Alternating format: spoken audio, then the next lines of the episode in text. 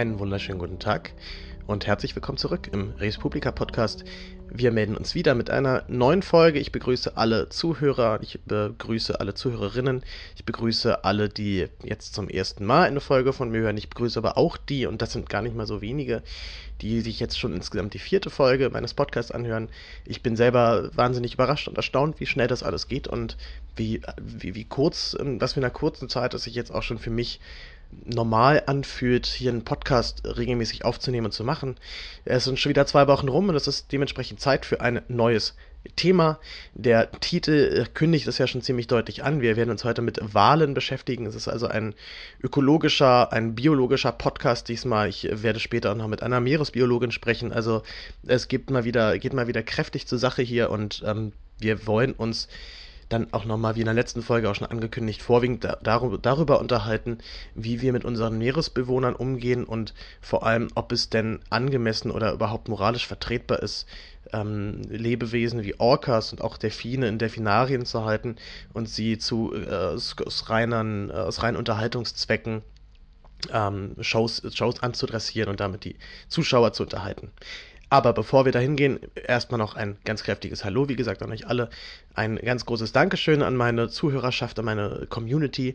Ich, äh, mich erreicht sehr, sehr viel Feedback, überwiegend positiv. Äh, es erreicht mich Feedback, Feedback von Leuten, wo ich nie im Leben damit gerechnet hätte, dass die meinen Podcast hören oder generell, dass sie sich für Podcasts interessieren. Ich habe Feedback bekommen von Leuten, die ich überhaupt nicht kenne, irgendwelche random Menschen auf äh, Twitter, die mir schreiben. Ich bin, äh, wie gesagt, sehr, sehr überwältigt und ähm, habe auch mit der letzten Folge auf jeden Fall bis jetzt die 100, 100 äh, Zuhörermarke geknackt. Also ich hatte auf jeden Fall weit über 100 Aufrufe, Aufrufe regelmäßig. Ganz genau kann man es immer nicht sagen, weil es gibt dann die, ähm, die ganz normalen äh, Klicks, also das, was man intern über den äh, Podomatic Player hört, wo ich meinen Podcast hochlade. Ähm, es gibt aber auch dann halt viele Downloads, also Podcatcher, die darauf zugreifen. Da weiß man natürlich nicht, ob die nicht einfach nur darauf zugreifen und dann letztendlich die Folge nie gehört wird. Aber wie dem auch sei, ich habe auf jeden Fall das Gefühl, es geht voran. Und ich glaube, ich habe das größtenteils äh, vor allem Jenny zu verdanken. Ein ganz großer Applaus nochmal für dich. Die äh, Jenny macht schon seit über einem halben Jahr ihren Podcast alleine. Ist, äh, ist wahnsinnig gut, habe ich schon mehrmals empfohlen und ich hatte das große Glück in ihrer äh, vorletzten, na, es müsste jetzt, ist ja auch schon wieder ein bisschen her, ist, also vor zwei Wochen war ich äh, zu Gast bei ihr und habe äh, mit ihr über die Causa Maaßen gesprochen, als ähm, ich auch Mitglied der SPD bin, wenn auch nur ein ganz einfaches Stimmmitglied, ähm, bin ich, war ich da so, so gesehen ein gefundenes Fressen für sie und musste Rede und Antwort stehen. Das Gespräch ist aber sehr gut geworden. Ich war mit der Arbeit sehr, sehr zufrieden und äh, Jenny ist sowieso die allercoolste. Auf jeden Fall ihren Podcast einmischen, zwar Politikbetreuung, auf jeden Fall abonnieren und fleißig hören. Was ihr im, Hinter im Intro gerade gehört habt, war Whoopi Goldberg, die halt sagt, naja, wir wissen halt aber nicht, wie es diesen Tieren geht. Und äh, wir sprechen ihre Sprache nicht, wir sprechen auch die anderen Sprache der Tiere nicht. Ähm, dieses Zitat, beziehungsweise dieser Schnipsel, ist aus dem Film Blackfish entnommen, eine Dokumentation, die 2013 erschienen ist und äh, insbesondere die in den USA sehr, sehr aktive, äh, aktiven Freizeitpark SeaWorld äh, angegriffen hat. Doch dazu später mehr. Denn ich möchte kurz erzählen, wie ich auf dieses Thema gekommen bin. Ich bin jetzt, bin, würde mich jetzt nicht unbedingt als der krasse Tierschutzaktivist bezeichnen. Ich bin Vegetarier, das reicht aber meiner Meinung nach dann nicht aus, um sich jetzt als, äh, um sich jetzt da wirklich als Aktivist noch, also sich selber Aktivist bezeichnen zu können. Ähm, aber die Geschichte, wie ich jetzt zu diesem Thema oder generell zu der Frage gekommen bin, können wir Orcas und können wir Delfine in Delfinarien halten und äh, mit ihnen lustige Shows veranstalten, die sich dann dicke deutsche Touristen angucken. Ähm, die Idee kam mir letztendlich dazu, dass ich ähm, durch meine Freundin, beziehungsweise durch die Familie meiner Freundin in den Urlaub nach Teneriffa eingeladen worden bin. Das war sehr, sehr schön. Ich hab, äh, hatte eine, eine wunderschöne Woche dort mit ganz, ganz tollem Wetter und Teneriffa ist ein, ein wunderschöner Ort äh, generell zum Urlaub machen. Äh, perfektes Mitteleuropäer-Klima. Das heißt, man, ähm, es wird halt nie wirklich richtig heiß, obwohl man ja eigentlich schon auf der Höhe der Sahara ist. Es wird aber auch nie so richtig kalt, weil man, weil es dafür dann eben halt doch wieder schon zu weit im Süden ist. Also gerade gerade jeder äh, jeder Deutscher freut sich, weil es sind immer so entspannte 25, vielleicht auch mal 27, 28 Grad, aber über 30 geht es eigentlich nie. Nachts kühlt es aber dann auch jetzt nie irgendwie auf unter 21 Grad runter. Also äh, es ist äh, der ja der wahr gewordene Traum ähm, von zumindest für mein Temperaturempfinden her. Und äh, ich bin ähm, in diesem Urlaub eingeladen worden in den Loro Park. Der ist vielleicht vielen auch ein Begriff, ist somit die größte oder eine der größten touristischen Attraktionen äh, auf Teneriffa, hat auch irgendwie Nummer 1 äh, TripAdvisor und sowas. Also ein ziemlich großes Unternehmen. Den gehört dann auch der Siam Park, das ist ein Wasserpark, der ist irgendwie wieder ganz harmlos, da rutscht man durch Wasserrutschen runter und äh, platscht sich irgendwo hin. Und ähm, es gehört, gehört ihnen, glaube ich, auch noch ein Restaurant. Also die sind ziemlich, ziemlich aktiv auf, diesem, auf dieser Insel. Angefangen hat das Ganze in den 70er Jahren damit, dass man eigentlich nur eine Papageienzucht äh, dort betreiben wollte und dort gerade auch bedrohte Arten fördern und intensivieren und vor allem auch, glaube ich, auch erforschen wollte. Das war die ursprüngliche Idee und das basiert auch tatsächlich auf, äh, oder die Initiative kam auch tatsächlich von einem deutschen Unternehmer, der das dort alles aufgebaut hat. Der Loro Park bezeichnet sich zwar selbst als Zoo. Ich würde sagen, als für ein Zoo ist er dann doch relativ klein. Es gibt sehr wenig Gehege und äh, er ist auch nicht sonderlich groß. Also man ist äh, in, ja, eigentlich in zwei Stunden kann man das, äh, kann man da eigentlich schon durch sein und alles gesehen haben. Mm, und als Hauptattraktion allerdings bietet der Loro Park eben auch Orca-Shows und er bietet auch Delfin-Shows an und äh, soweit ich weiß auch als einziger Zoo Europa, äh, wie gesagt, Orca-Shows, also die großen, früher noch als Killerwahl verschrienen Lebewesen, die, wie man inzwischen herausgekriegt hat, extrem friedlich sind und vor allem auch wahnsinnig spannend.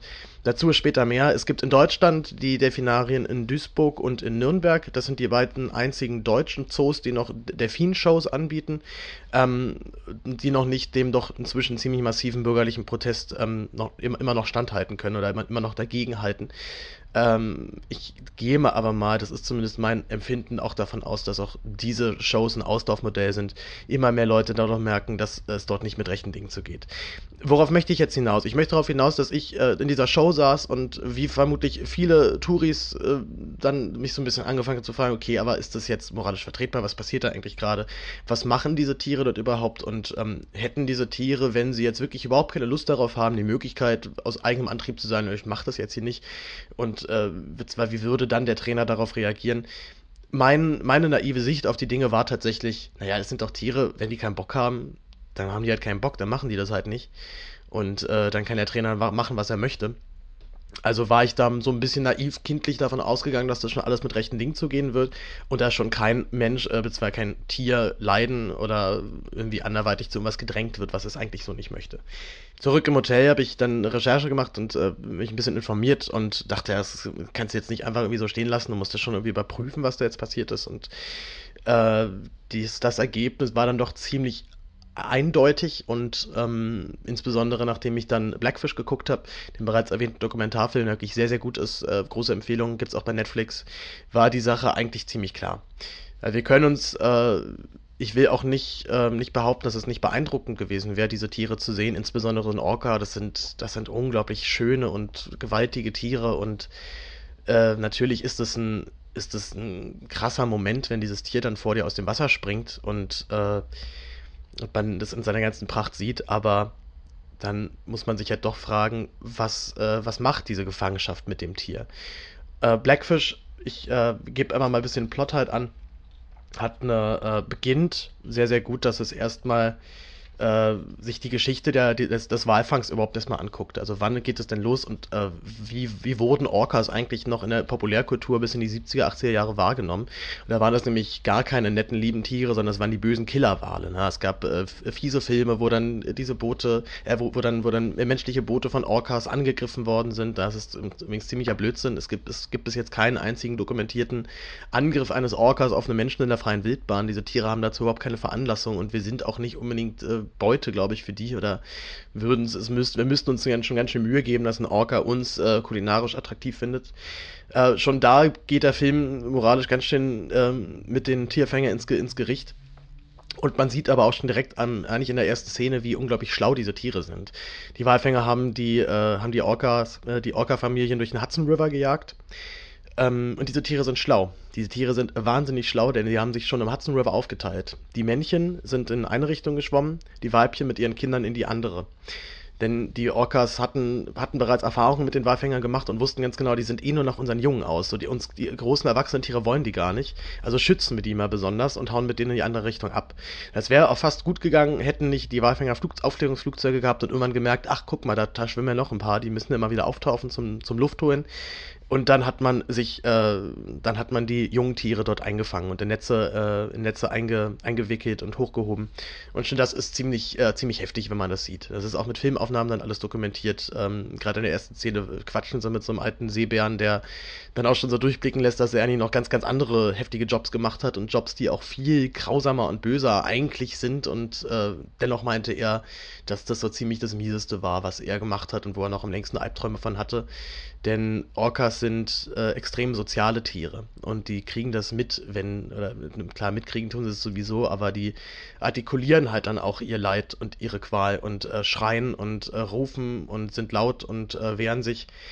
Und äh, ja, man, die, die Schreie der Muttertiere, die nach ihrem Jungen suchen, sind äh, für jeden Menschen glaube ich, ziemlich eindeutig zu lesen und jeder versteht sofort, was in diesem, was diesem, was in diesem Orca gerade los ist. Der Film äh, nimmt sich halt vorwiegend SeaWorld, wie gesagt, vor. SeaWorld, die große Kette, die dann Orca-Shows erst so richtig populär gemacht hat in den USA. Es gab dort mehrere und äh, ziemlich heftige Unfälle mit, äh, mit Schwimmtrainern, beziehungsweise mit, ähm, mit, äh, mit Showtrainern, die ähm, dann teilweise in von, von den Orcas angegriffen worden sind. Äh, es gibt eine Szene, die, wo man live auf Band hat, wie einer der Trainer während einer Show von einem Orca am Fuß gepackt wird und dann mehrmals einfach nach unten gezogen wird, an den Beckengrund. Die, äh, es ist äh, ziemlich heftig. Der Trainer hat es zum Glück überlebt, natürlich, wenn, wenn auch natürlich ähm, schwer verletzt. Äh, und, das, und das war auch einfach nur eine reine Glückssache. Der hatte, der hatte wohl tatsächlich das Glück, dass er einen gewissen Zugang zu diesem Tier hatte und dem Tier wirklich nach einer, nach einer Weile erklären konnte oder wirklich dazu auffordern konnte, dass es ihn auch vielleicht bitte in Ruhe lässt und seinen Fuß jetzt wieder loslässt. Ansonsten wäre auch dieser Mann auf jeden Fall gestorben. Diese Fälle gibt es leider immer wieder. Es gibt auch immer wieder Trainer, die schwer verletzt werden von den Orcas, denn es sind halt eben dann doch wilde Tiere und die in einem bestimmten Moment dann auch entscheiden können oder beschließen, nee, ich habe jetzt keinen Bock auf den blöden Trainer und der kommt jetzt mal hier schön an, an Meeresgrund und äh, was, was soll das hier? Insbesondere wird äh, Tillium, der glaube ich vielleicht auch noch, eine, noch außerhalb, ähm, außerhalb der USA ja auch einen gewissen Ruf hat, weil er, weil er eben ein, ein, unglaublich großer und schwerer äh, Wal oder Orca war. Äh, einer der ersten, der auch wild gefangen wurde. Die meisten Orcas, die jetzt in SeaWorld im Einsatz sind, sind äh, gezüchtet und kennen auch nur die Gefangenschaft. Ähm, und gerade Tillium, weil er so unglaublich groß ist und auch so unglaublich und auch sehr, sehr kräftig, wurde er auch immer wieder von den anderen Orcas angegangen und, und gepiesackt wie gesagt, Orcas sind extrem soziale Tiere. Normalerweise in freier Wildbahn passiert das nicht. Und das sind, äh, sagen halt auch eben die Tierschützer, ganz klare Anzeichen davon, dass diese Tiere in Gefangenschaft wahnsinnig leiden. Und äh, das werden wir auch später mit, äh, mit Tanja Breining auch noch klären, die ähm, mein, mein Interviewgast. Äh, sind, egal wie groß du diese Becken machst, die Becken immer zu klein. Denn ein Becken kann niemals simulieren, wie es im Ozean zugeht, wo du freie Bahn hast, wo du schwimmen kannst, solange du willst und äh, niemand hält dich auf. Orcas sind äh, auf so vielen Ebenen faszinierende Tiere, denn sie sind nicht nur extrem schlau. Ähm, es gibt eine Szene im Film, wo man sieht, wie Orcas jagen. Äh, dann, äh, die, die, da versammeln die sich um eine große Eisscholle rum. Und auf der Eisscholle sitzt eine Robbe und die Robbe schneit schon, oh scheiße, jetzt geht's hier, äh, jetzt, das, das geht böse für mich aus. Und was machen die Orcas? Ne, die, die robben sich jetzt nicht irgendwie, irgendwie auf die Scholle und versuchen das, dieses arme Tier zu fangen. Die stoßen immer wieder äh, in der Gruppe gemeinsam gegen diese Eisscholle, sodass die anfängt zu kippeln. Und irgendwann rutscht die arme Robbe einfach nur runter Richtung, äh, Richtung Orca-Maul und ist dann Geschichte. Ähm, man sieht aber auch diesen unglaublichen und sehr, sehr rührenden sozialen Zusammenhalt, der zwischen diesen Tieren herrscht. Ne? Die, die reisen alle in Familien zusammen, die Kinder bleiben bis ihr Lebensende bei der Mutter.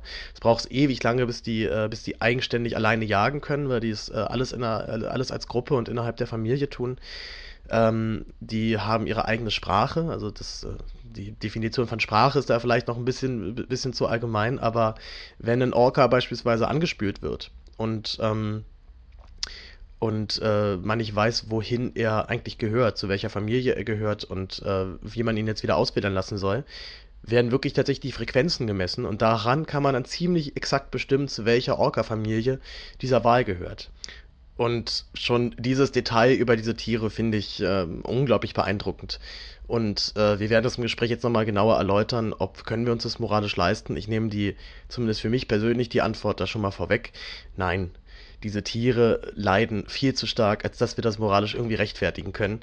Und äh, noch ein kleiner Fun-Fact am Rande. Ähm, ich glaube schon, dass wir, dass auch gerade für, für ein Kind so ein Erlebnis sehr, sehr beeindruckend sein kann und dass so ein Erlebnis definitiv auch den, das Gespür und ähm, ich sag mal auch die Wichtigkeit für Ökologie auch wecken kann in einem kleinen Kind.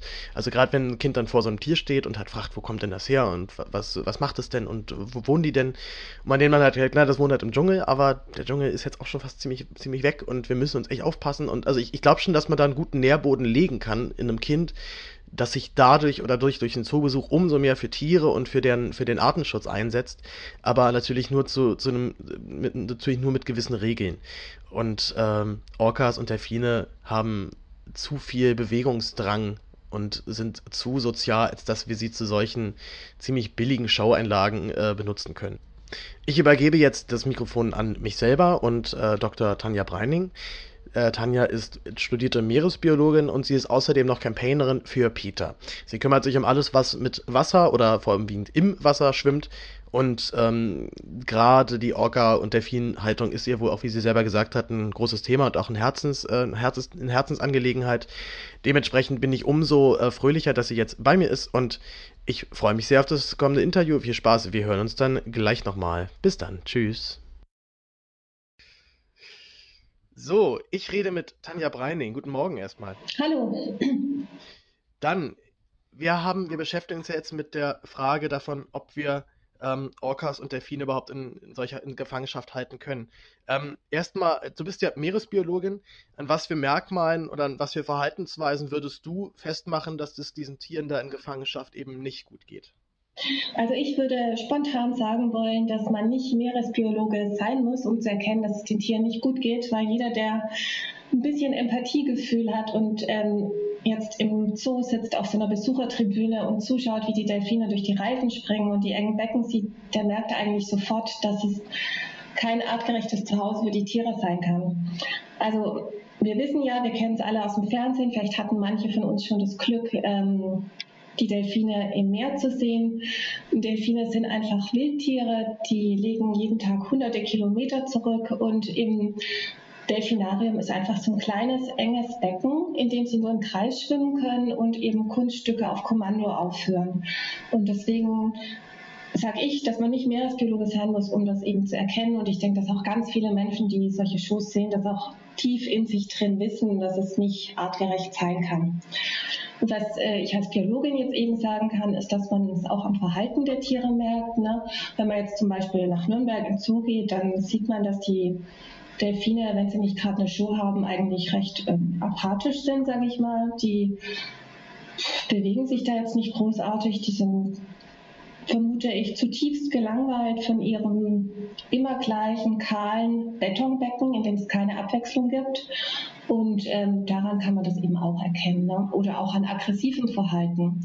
Also ähm, wenn sich die Delfine gegenseitig angreifen, weil sie sich nicht mehr sehen können. Die können sich ja nicht ausweichen, die werden im Zoo zwangsvergesellschaftet.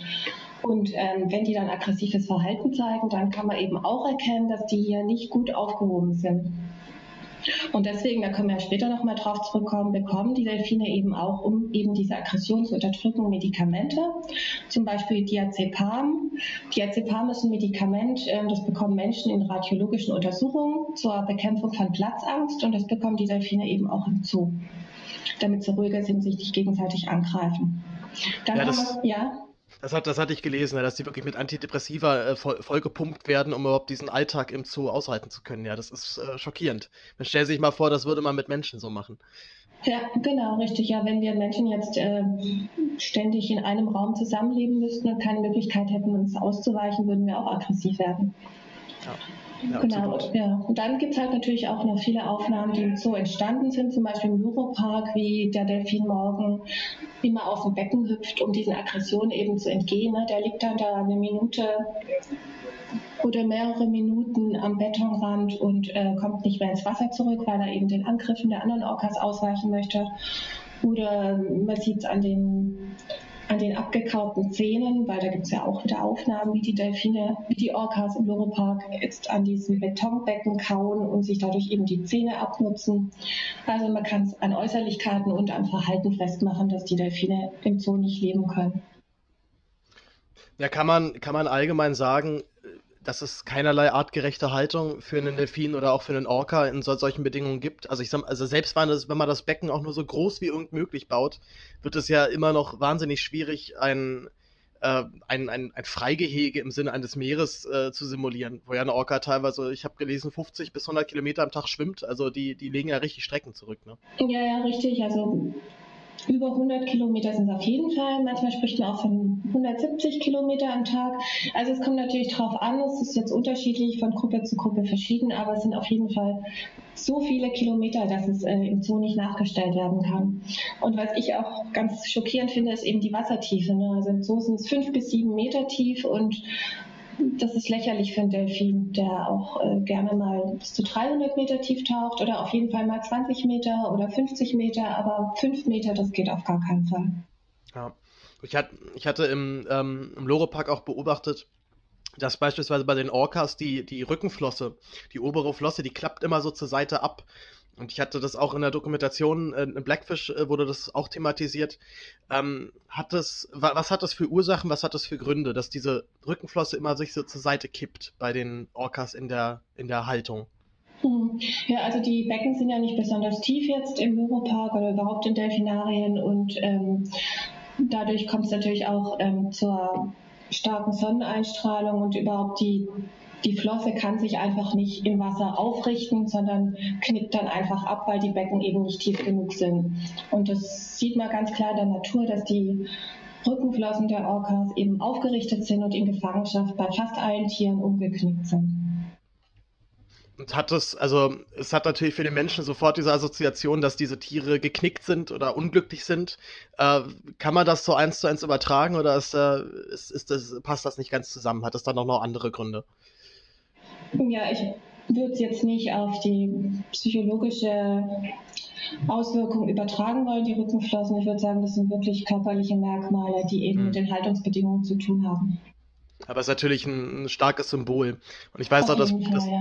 weiß auch, dass Blackfish ja auch mit der, mit der Szene endet, dass dann äh, die früheren Trainer von SeaWorld dann eine Tour machen durch den Hudson River und dort halt dann zum ersten Mal frei, freischwimmende Orcas sehen und äh, davon so gerührt sind, dass sie wirklich weinen müssen, weil die Orcas tatsächlich dann doch die aufrechte Schwanzflosse hinten, hinten haben. Ja, krasses Symbol. Du hattest jetzt ja schon angerissen, in Deutschland haben wir noch äh, Delfinarien und Orca oder auch Orca halt und das weiß ich jetzt gar nicht. Ich weiß auf jeden Fall von Nürnberg und ich glaube Bochum, die noch Delfinarien haben zurzeit. Es, äh, es, gibt zwei Delfinarien im Zoo Nürnberg und im Zoo Duisburg. Duisburg ähm, was? Ja, Orcas gibt es in Deutschland keine, gibt es in Teneriffa und in Südfrankreich und eben bei SeaWorld. Aber in Deutschland haben wir noch zwei Delfinarien. Mhm. Genau, da leben in Nürnberg leben noch circa sechs Tiere und in Duisburg sieben Tiere und ähm, sind alles große Tümmler. Bis auf Duisburg, die haben noch einen Amazonas-Flussdelfin. Wie sieht da zurzeit die Entwicklung aus? Ähm, gibt, es, gibt es Bereitschaft von Seiten dieser beiden Zoos, ähm, vielleicht diese Delfinarien aufzugeben? Ähm, also können wir so nicht erkennen, wobei wir von Peter sicher auch die Letzten sind, die davon von denen, also die dazu informieren wird über mögliche Pläne. Der Zoo äh, Nürnberg überlegt jetzt gerade, das Tier Mobi zu ersetzen. Mobi war ein sehr alter Delfin, der gerade gestorben ist und sie möchten jetzt eben diesen Delfin ersetzen und erwägen dann ihn aus irgendwelchen anderen Delfinarien neues Tier zu importieren, ne? so als ob Tiere, als ob man die einfach von einem Ort zum anderen verschachen könnte und so hin und her schieben. Und äh, in Duisburg ja, die versuchen ja immer wieder mal nachzuzüchten, also dass da die Delfinhaltung aufgegeben wird kann ich mir im Moment nicht vorstellen, dass das zu den Plänen gehört.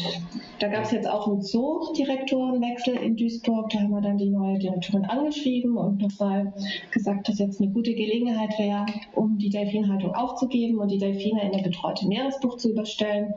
Aber ähm, haben daraufhin eine negative Antwort bekommen. Generell, wie, wie, wie fischt man oder wie holt man sich dann einen neuen Delfin? Wie macht es so ein Zoo? Also werden, werden die nachgefischt oder werden die nachgezüchtet?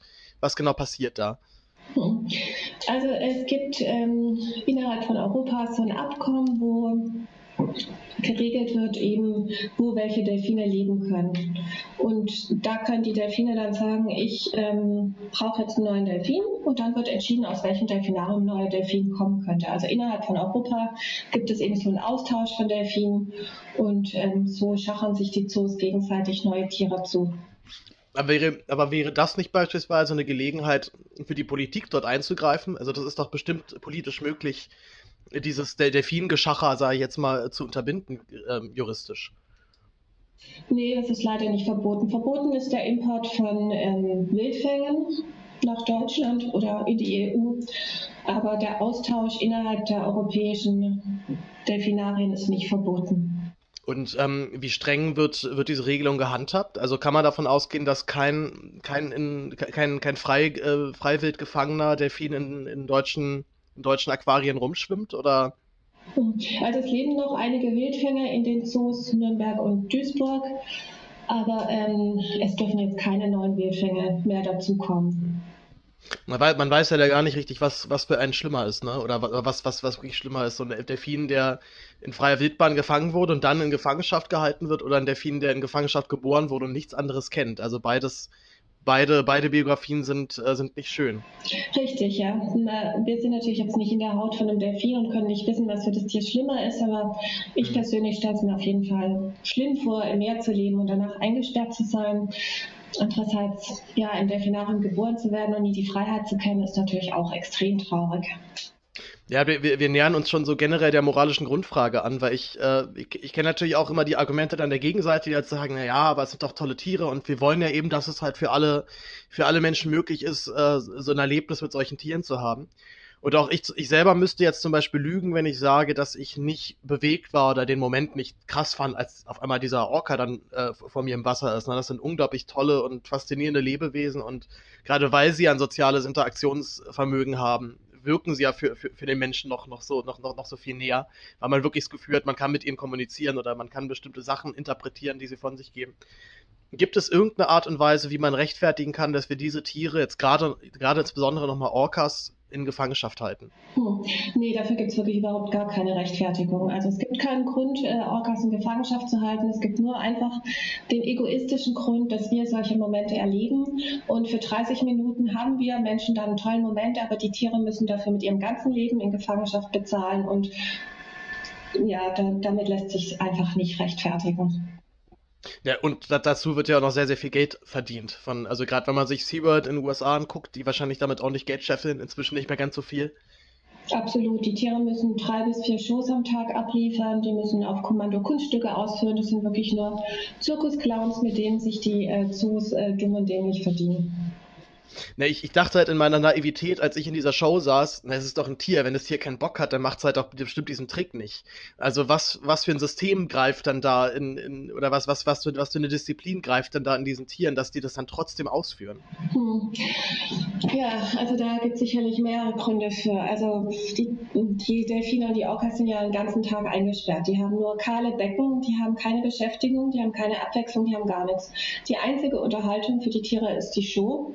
Da können sie Kunststücke aufhören, sie können interagieren. Also ich will jetzt die Schuhe überhaupt nicht verteidigen, aber es ist die einzige Abwechslung im tristen Alltag der Tiere und es ist vielleicht sogar angenehmer, als den ganzen Tag ähm, so im Becken bewegungslos rumzusitzen. Also der einzige, der, einzige, der einzige fröhliche Moment des Tages ist, wenn, wenn der Trainer kommt und, und, und Fisch, äh, Fisch rum, mit Fisch um sich schmeißt. Ja, ich weiß nicht, ob es so fröhlich ist, aber es ist auf jeden Fall was zu tun. Ne? Da haben sie was zu tun und äh, können sich bewegen und können springen. Ansonsten können sie wirklich nur Kreise im Becken ziehen und nichts machen. Ja. Von daher ist die Frage, was ist besser, die Langeweile oder die Schuhe? Und dann gibt es natürlich auch ähm, die, das Futter, was ein großer Anreiz ist. Ne? Die werden während der Show gefüttert. Ich werde nicht behaupten, dass die außerhalb der Show hungern müssen, aber es ist sicherlich auch ein großer Futteranreiz, während der Show einfach mitzumachen. Man, man unterschätzt ja dann dabei auch immer, was für, was für riesige und kraftvolle Tiere das dann sind. Und es gab ja auch in, in SeaWorld in den USA mehrere Todesfälle, ähm, weil, die, weil die Tiere einfach während der, während der Vorstellung durchdrehen und sich entscheiden, nee, ich finde den Trainer jetzt nicht mehr cool. Und der kommt jetzt erstmal an, an, an Grund des Beckens. Äh, habt ihr sowas schon mal beobachtet, auch jetzt in Europa, dass sich, äh, dass sich Orcas oder auch, oder auch Delfine beispielsweise, ich weiß nicht, wie das da bei Delfinen aussieht, sich aggressiv gegenüber den Menschen verhalten?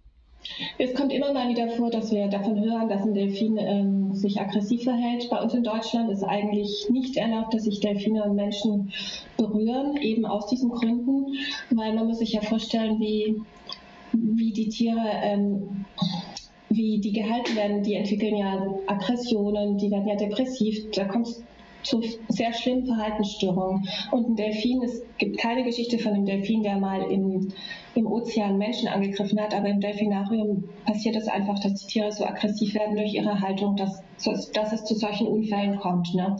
Da gab es ja Unfälle in, ähm, bei SeaWorld, es gab Unfälle im Loro-Park und es gibt eben auch Berichte von Delfinen, die sich in Delfinarien aggressiv zeigen. Bei uns in Deutschland ist die Interaktion daher verboten auch aus hygienischen Gründen, aber eben auch aus ähm, Gründen der Sicherheit für Mensch und Tier. Und ähm, ja, aber leider in Duisburg muss man sagen, da werden immer noch Kinder in Kinder im Boot durchs Delfinbecken gezogen, sodass es da nicht ganz ungefährlich sein könnte für die Kinder. Wir raten den Eltern auch immer ab, ihr Kind niemals in die Nähe von gefangenen Delfinen zu bringen, weil man ja nie weiß, wie so ein Tier reagiert. Ich hatte, ich hatte das große Glück, dass ich in Mexiko einmal auf so einer Bootstour ähm, mit, mit Delfinen geschwommen bin. Das war, oh, ich würde sagen, so einer der Top 5 äh, besten Momente meines Lebens so bis jetzt. Toll. Und äh, selbst auch, auch die Tourguides dort, die Mexikaner waren, äh, meinten auch so, also so ein, so, so einen Schwarm hatten sie jetzt auch noch nicht gesehen.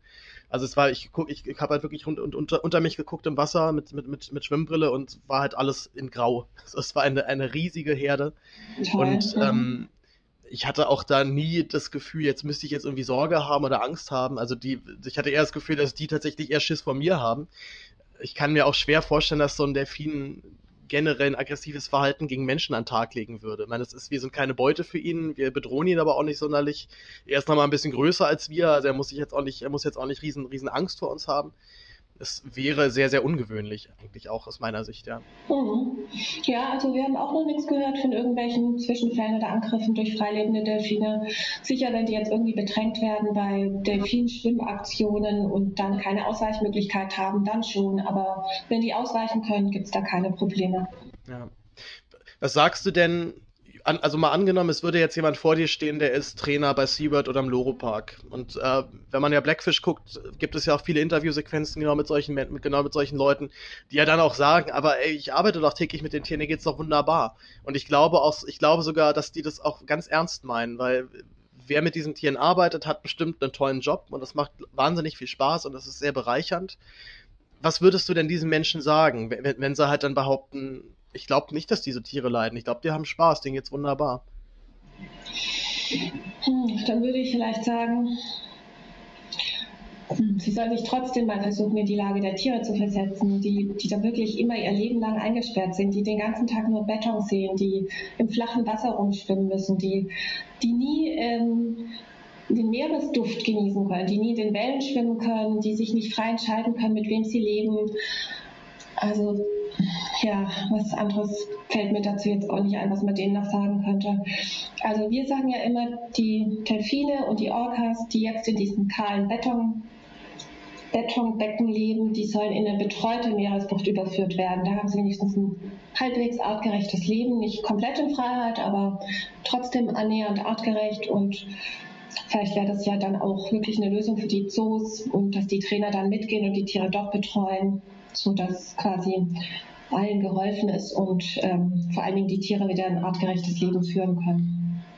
Also betreute, betreute Meeresbucht heißt äh, eine abgezäunte Meeresbucht, wo sie nicht rausschwimmen können, aber zumindest dann im Meerwasser leben und einigermaßen in Freiheit. Genau, richtig, weil die Tiere ähm, müssen ihr Futter im Zoo ja nicht selber fangen, finden mhm. und fangen, sondern sie werden ja gefüttert. Das heißt, wenn man die jetzt ins Meer entlässt, dann wissen die gar nicht, wie die an ihr Futter kommen. Und in so einer Meeresbucht, da lernen die das wieder unter eben mit Hilfe von jemand, der sie betreut, der zur Not dann auch mal wieder einen toten Fisch reinwirft, wenn die Tiere nicht fressen, sodass man die Tiere nach und nach wieder an natürliches Leben im Ozean gewöhnen kann. Und mit Hilfe von einem Trainer kann man die Tiere dann vielleicht irgendwann mal wieder ganz auswildern. Okay. Das ist natürlich ja, das, das, das ist ja auch dann immer das Hauptargument. Ich erinnere mich zum Beispiel an den Fall Morgen. Äh, Morgen, der in, ich glaube, an die holländische Küste angespielt ja. wurde, hatte ich mir das richtig gemerkt. Ja. Und ja dann auf, auf, auch auf Betreiben äh, äh, des, des Loro-Parks, der dann in den Loro-Park transferiert wurde, dort ja in die Gruppe eingegliedert wurde, zumindest so, so sagt es zumindest der Loro-Park. Es gab da auch, auch viel Kritik, glaube ich, von, von, von Peter, wenn ich es richtig verstanden habe. Ähm, und inzwischen sagen sie halt, naja, aber wir wissen, wir wissen nicht, wo die Familie ist und wir, wir, also wir wissen nicht, wo wir ihn auswildern sollen. Und ein Orca, der alleine schwimmt, der hat nicht sonderlich viele Chancen zu überleben. Ist es, ist es zum Beispiel so ein Fall, wo man sagen könnte, morgen könnt ihr wirklich auswildern, mindestens in, in, in ich sag mal, in einer Art betreutes, betreutes Wohnen? Ja, also tatsächlich wurde morgens Familie, wird regelmäßig noch gesichtet. Das erkennen die Biologen anhand des Familiendialekts, sage ich mal, weil jede Orca-Gruppe hat so ihren eigenen Familiendialekt und morgens Familie wurde quasi aufgefunden und könnte auch jetzt noch laut der Free Morgan Foundation ausgebildet werden. Jetzt, wo Morgan allerdings ein Baby bekommen hat, ist es ah. natürlich schwieriger. Da müssten dann Experten entscheiden, aber auf jeden Fall wäre so eine betreute Meeresbucht erstmal wenigstens wenigstens vorübergehend eine gute Lösung. Hm. Das ist, äh, du hast es jetzt so kurz am Rande nur erwähnt, ne? aber Orcas, äh, Orcas haben ihre eigene Sprache und sogar eigene Dialekte. Ne? Ja, ganz genau. Und daran kann man die Familien eigentlich auch gut erkennen. Und so konnte man eben auch morgens Familie lokalisieren. Es ist, das ist halt äh, umso, umso bestürzender, dass man diese Tiere in Gefangenschaft hält. Also gerade gra bei, bei so sozialen Tieren wie Orcas wundert es einen ja doch so sehr, dass man dort nicht, ähm, also dass, dass man da diesen moralischen Zwiespalt offensichtlich nicht hat. Ich meine, wenn, wenn jetzt irgendwo ein Löwe irgendwo in, in der Wildnis rumliegt oder halt ob er im Zoo rumliegt, das kann ich, das kann ich irgendwie nachvollziehen, dass es Leute vielleicht dann weniger juckt, aber gerade bei einem Orca, wo man es doch so deutlich sieht, dass dieses Tier für so viel mehr da ist, als halt nur irgendwo rumzuschwimmen, gerade weil es so viel sozial, sozial interagieren kann, was wir Menschen ja nachvollziehen können. Mhm. Ja, und gerade Orca-Söhne, ne, die bleiben ihr Leben lang bei ihrer Mutter und ähm, die Mutter wird deswegen auch extrem alt, weil eben der Sohn nicht ohne sie klarkommen würde. Das ist schon total faszinierend. Und diese Orca-Familien eben auseinanderzureißen, beziehungsweise äh, ihnen die Chance zu nehmen, in so einer Familie zu leben und sie in Gefangenschaft mit fremden Tieren irgendwie zwangs zu vergesellschaften, ist schon wirklich echt. Ja unethisch. Ja, es, es, ähm, es ist, also war zumindest mein äh, emotionaler Höhepunkt bei, äh, bei der Dokumentation Blackfish, wo man dann die Aufnahmen hört, wie einem der Orca-Weibchen ihr Kind weggenommen wurde aus Rationalitätsgründen der, des, der, der, der, äh, der SeaWorld-Betreiber. Und man wirklich halt, die, die hatten die halbe Nacht wohl durchgeschrien. Also hat irgendwann in der Ecke des Beckens gehockt und hat geschrien. So, das, das, da, und da, da, da kommen wir wieder zum Anfang und da muss man kein Meeresbiologe sein, um zu, dieses Zeichen, dieses Zeichen interpretieren zu können, ja. Ähm, wir, äh, was, du bist ja nun Campaignerin bei Peter und bist ja genau, genau an dieser Front aktiv. Was habt ihr denn, oder was hat Peter in den letzten Jahren, Monaten erreicht? Was, was sind gerade aktuelle Kampagnen, wo, auf, auf die ihr stolz seid und die ihr vorzeigen könnt, wo ihr Erfolge verbucht habt? Hm. Also wir haben jetzt kürzlich ähm, Thomas Cook, das große Reiseunternehmen, davon überzeugen können, eben solche Orca-Parks zu meiden. Thomas Cook hatte Tickets verkauft und Reisen zu Partnerhotels von SeaWorld und in den Loro Park und hat dann jetzt ähm, nach einer zwölfmonatigen Kampagne von Peter eben zugestimmt, diese Reiseziele nicht mehr anzu fliegen, äh, nicht mehr zu bewerben, nicht mehr zu unterstützen. Genau, darauf sind wir zum Beispiel sehr stolz und wir machen jetzt mit anderen Reiseunternehmen weiter. Hm, was, wie, wie läuft da so ein Prozess ab? Also wahrscheinlich geht es ja vorwiegend erstmal den, um, um den Kontakt zu jemandem offiziellen bei, bei Thomas Cook und der dann auch noch, ich sag mal, gesprächsbereit genug ist. Genau, also wir versuchen es natürlich erstmal auf die über Information, Aufklärung, über Gespräche. Und wenn das dann nichts nützt, dann gehen wir halt an die Öffentlichkeit mit Pressemitteilungen, mit Aktionen vor ähm, Reisebürofilialen und machen so ein bisschen Druck Mhm. Wir haben auch ähm, weltweit mehr als 6,5 Millionen Unterstützer und wenn jeder von denen eine E-Mail schreibt, dann kann das schon auch hilfreich sein. Wie lief es da bei, Tom bei Thomas Cook ab? Also hattet ihr einfach Glück und hattet, äh, konntet dort mit jemandem reden, der empathisch ist und der euch auch zuhört und euch, ich sag mal, Peter auch, auch, auch offen gegenübersteht? Es gibt ja auch viele Vorurteile gegenüber Peter. Oder Leute, die halt äh, Peter hören und sagen, oh Gott, nee, diese linken Hippies, mit denen will ich nichts zu tun haben. ja, ähm, also was war jetzt nochmal deine Frage? Ob es einfach lief? Ob es, na, wie, wie, wie es da bei Thomas Cook ablief. Ob, ob ihr da einfach äh, Glück hattet mit demjenigen oder ob, ob es da harte Überzeugungsarbeit und Kampagnenarbeit bedurfte. Mm, ja, also wir hatten schon eine mehrmonatige Kampagne und äh, wirklich zahlreiche Demos äh, in verschiedenen Ländern vor Thomas Cook-Filialen. Es war nicht ganz leicht. Aber Thomas Cook hat dann eben auch festgestellt, dass die Kunden, dass ihre Kunden ähm, sowas auch nicht mehr unterstützen möchten und hat sich dann quasi zu der Entscheidung, ja, hat dann quasi die Entscheidung getroffen und bekannt gegeben. Also, mhm. ja. Gab es denn auch schon mal Kampagnen oder, äh, oder, oder Anfragen, wo ihr direkt jemanden hattet, der euch zugehört hat und äh, den, den eure Argumente überzeugt haben und dann direkt gesagt hat, oh Gott, äh, Entschuldigung, wie, wie, wie, wie konnten wir nur sowas anbieten? Das machen wir nie wieder? Gab es sicherlich schon auch, aber so spontan fällt mir da gerade niemand ein. Okay. Ähm, ich wollte auf einen anderen Punkt, und zwar, dass natürlich die Gegenseite, jetzt, ich, ich nenne mal namentlich jetzt den Loro Park, äh, ja auch immer ordentlich ausholt, wenn es dann um die Gegendarstellung geht. Also die, die Propaganda-Schlammschlacht äh, geht, geht ja in beiden Seiten da, da richtig, richtig ab. Und mit das erste, was ich rausgefunden habe, wenn man, ich glaube, einfach nur Loro Park äh, Orcas Haltung, glaube ich, eingibt, ist halt dann das große Gegenstatement vom, vom Loro Park und der Aufmacher ist erstmal so dreist, lügt Peter über äh, bla bla bla und stellt natürlich alle eure, ähm, alle eure Argumente als Lüge dar äh, und ist ganz offensichtlich nicht angetan davon, dass ihr dagegen wirbt. Glaubt ihr denn, also mir fällt es immer schwer zu glauben, dass es diesen Menschen wirklich nur um den reinen Profit geht und die gewissentlich das Leid der Tiere dort in Kauf nehmen? Glaubst du, es hat eher was damit zu tun, dass die das nicht wahrhaben wollen, dass es, dass die Tiere leiden? Oder glaubst du wirklich, dass die sagen, nee, die leiden nicht, Punkt aus fertig und wir können uns ja gar nicht reinfühlen, also äh, Thema, Thema erledigt? Ich denke, dass es einzelne Pfleger gibt, die wirklich ähm, sehr an den Tieren hängen, die ihr Bestes geben und die alles tun, um den Tieren ein angenehmes Leben zu ermöglichen. Aber ich denke, dass die Betreiber des Lungenparks ganz genau wissen, wie die Tiere leiden. Sie sind jeden Tag dran, sie können alles beobachten, die wissen, wie Morgen aus dem Becken hüpft und versuchen, das zu vertuschen. Die kennen die Beispur, die kennen die abgenutzten Zähne, die kennen die Studien. Und ich denke, dass es wirklich ganz große kommerzielle Interessen sind, die da dahinter stecken, auf Kosten der Tiere. Ja, nun, nun sagen die ja dann auch zum Beispiel, ne, dass die irgendwie an, an den Becken kauen, das ist überhaupt nicht ungewöhnlich und das passiert ja häufiger. Also, ähm, ich, ich, also ich glaube auch der, der, auch der, auch der, auch SeaWorld hat ja ein großes Statement dann nochmal gegen, äh, gegen Blackfish gemacht und glaube ich 90 Fakten zusammengetragen, die dann angeblich falsch waren in dem Film. Äh, das ist, also da, ich, ich war einfach, ich habe glaube ich so ein oder zwei Stunden in dem, zu dem Thema rumrecherchiert und war danach zu, ich würde nicht sagen verunsichert über die Thematik, aber doch zumindest so ein bisschen verwirrt, weil man äh, natürlich auch nicht glauben möchte, dass die Gegenseite jetzt einfach sagt, äh, das ist alles Lüge. Ja, das ist ja auch ein heftiger Vorwurf. Ja, guck mal, im Ozean, da gibt es keine Betonbecken. Da können die ähm, Orcas ihre Zähne nicht dagegen abwetzen. Also zu behaupten, es wäre natürliches Verhalten, das stimmt nicht, weil es gibt keine Betonbecken im Ozean. Ja, es, ist, es, ist, es man bleibt halt, unterm Strich muss man sich auch immer wieder fragen, ähm, geht es nicht doch einfach nur um ein, unser eigenes moralisches Gewissen, dass wir solche Shows irgendwie zulassen können für uns? Also man, äh, man kriegt immer so ein bisschen den Eindruck, dass eigentlich jeder weiß, einfach schon vom ganz reinen Menschenverstand, das ist nicht cool, was wir da machen. Und diesen Tieren geht's nicht gut. Aber sie sehen doch so schön aus. Und diese Shows sind doch echt toll. Und meine, guck mal, mein, äh, mein kleiner vierjähriger Sohn hat sich jetzt die Show angeguckt und ist vollkommen hin und weg. Ne? Also äh, ich, ich kann es ja, ich kann's ja schon irgendwo nachvollziehen, woher es kommt. Und das macht es dennoch nicht richtig. Auf jeden Fall, ja. ja. Aber ja, man muss sich einfach bewusst machen, eine halbe Stunde für uns und das bedeutet das ganze Leben Gefangenschaft für die Tiere.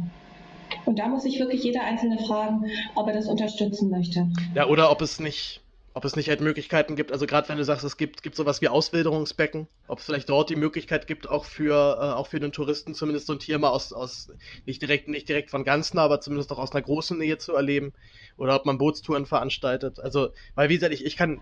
Nee, nee, nee, nee. Das, das, für die Tiere ist das alles auch Stress. Ne? Also man sollte es nie irgendwie aus Interesse für die Menschen machen, sondern nur im Interesse der Tiere, wenn sie nicht mehr ausgebildet mhm. werden können, dass sie dann in der Bucht überführt werden, als Übergangslösung zumindest.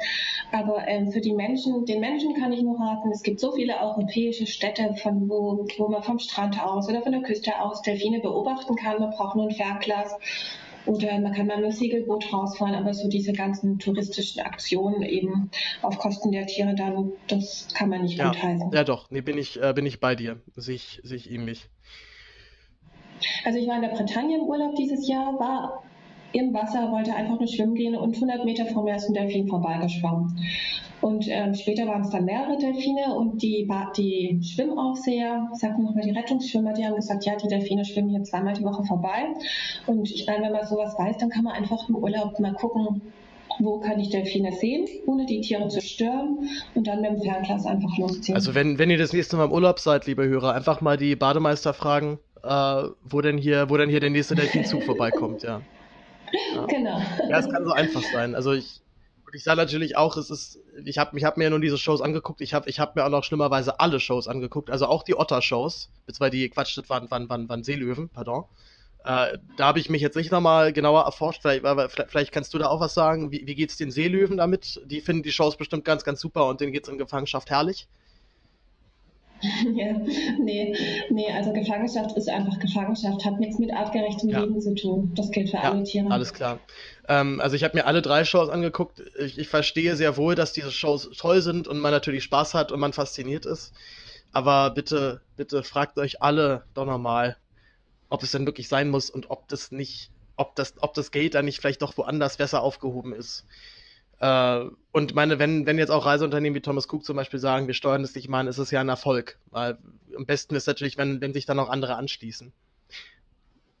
Unbedingt, genau. Deswegen auch immer, immer alle Freunde informieren, alle Verwandte informieren und ähm, man kann einfach freundlich kurz erklären, dass die Tiere in Gefangenschaft unglücklich sind, dass dass viele Nachzuchten sterben, dass die Lebenserwartung sinkt, dass die Tiere leiden und eben zu kommerziellen Zwecken missbraucht werden. Ja.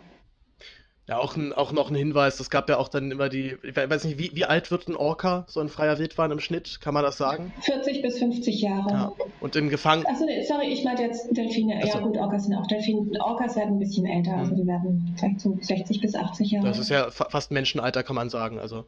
Ja. Mhm. Und in Gefangenschaft, äh, wie sieht es da aus? Kann man das bemessen? Also bei Delfinen ist so, dass ähm, das Durchschnittsalter liegt ungefähr bei zwölf Jahren. Also da gab es eine Auswertung von, ähm, von der WDC, von der Praktikantin von der WDC, die hat das mal ausgewertet und da hat sie eben festgestellt, dass die in Gefangenschaft lebenden Tiere eben nur, oder die in Gefangenschaft geborenen Tiere eben nur zwölf Jahre alt werden. Bei den Orcas weiß ich es jetzt nicht. Ich hatte bei den Orcas mir noch eine Zahl gemerkt, die im, die im Blackfish dann auch immer rumgeisterte. Und zwar hat man die, die, die Trainer halt dann gefragt, na, wie alt wird denn so ein Orca? Und alle sagen, ja, 25 bis 30 Jahre circa, aber das ist ungefähr auch das Alter, was die in, was die in freier Wildbahn erreichen. Und ähm, man hat halt eben diese Trainer halt auch teilweise dann richtig verarscht. Also Seabird hat sich dann hingesetzt und sagt, äh, hat den halt Zahlen durchgegeben, eben halt in dem Wissen, diese Menschen haben, haben ein gutes Herz und wollen das hier nicht mit, äh, mit moralischen Bauchschmerzen äh, machen. Also geben wir denen halt Futter, dass die sich einigermaßen wohl damit fühlen. Ne? Also, ja, genau. Mhm. So, da kann man ja etwa ahnen, was da für ein System eigentlich dahinter steckt. Genau, ja. So, Tanja, ich, äh, möchtest du noch was Abschließendes sagen? Hast du noch ein, ein Schlussstatement für uns? Weil wir sind schon bei über einer halben Stunde. Hm. Ja, ich würde gerne sagen, dass jeder, der wirklich Delfine mag und Orcas mag, kein Ticket in der Delfinshow kauft. Dadurch wird so viel Tierleid verursacht. Delfinarien gehören nicht ins dritte Jahrtausend und jeder kann dazu beitragen, dass die Tiere in Freiheit leben dürfen, indem er einfach kein Ticket in der Delfinshow kauft. Das ist ungefähr so ein Widerspruch, wie halt als, als Tierliebhaber in die Fleischerei zu gehen. Ja, das Interview äh, bricht an dieser Stelle leider abrupt ab. Äh, ich habe allerdings auch nur noch die letzten die letzte halbe Minute versehentlich nicht mehr aufgenommen, wo äh, Tanja nochmal sehr herzlich Tschüss sagt und ich natürlich auch nochmal Tschüss sage. Dass, äh, dass ich zumindest Tschüss sage, hole ich jetzt nach. Tanja kann das leider nicht mehr tun, denn äh, ja, das Gespräch habe ich leider schon vor drei, vier Tagen aufgenommen. Ich habe das Ganze zum ersten Mal über Zencaster gemacht, übrigens äh, eine Entdeckung, die ich auch noch so für mich nicht kannte. Es ist eigentlich wie Skype, nur optimiert für Podcasts, also man hat auch kein Video, man hat einfach nur den Ton und das ist sehr, sehr einfach zu bedienen. Man schickt nämlich seinem Gast einfach nur einen Link und der klickt da drauf und dann ist das ganze Ding durch tolle Erfindung, hat wunderbar alles funktioniert, bis auf diesen letzten Schluss, wo ich, glaube ich, einfach nur ein bisschen zu früh auf Stopp gedrückt habe. Aber sei es drum. Das war das Gespräch mit Tanja Breining, Dr. Tanja Breining, über äh, die moralische Frage, ob können wir denn Orcas und können wir Delfine überhaupt halten? Ich glaube, die Antwort ist ziemlich eindeutig und ich äh, möchte natürlich hier auch niemanden meine Meinung darüber aufdrücken, Aber dennoch, äh, der Appell von Tanja zum Schluss ist absolut richtig. Wenn ihr das auch so findet, dann macht vor allem halt eins und kauft nie wieder ein Ticket in einem dieser Zoos. Boykottiert die Zoos in Nürnberg und in Duisburg oder schreibt am besten halt diesen Zoos, warum machten die das noch? Unterschätzt niemals, dass es dann doch ganz schön was ausmacht, wenn so ein Zoo oder wenn generell irgendeine Firma auf einmal hunderte von Briefen bekommt, die halt bestimmte Fragen stellen oder sagen, das und das wollen wir nicht mehr. Ähm, da haben wir immer noch ganz schön viel Macht und ganz schön viel Eindruck.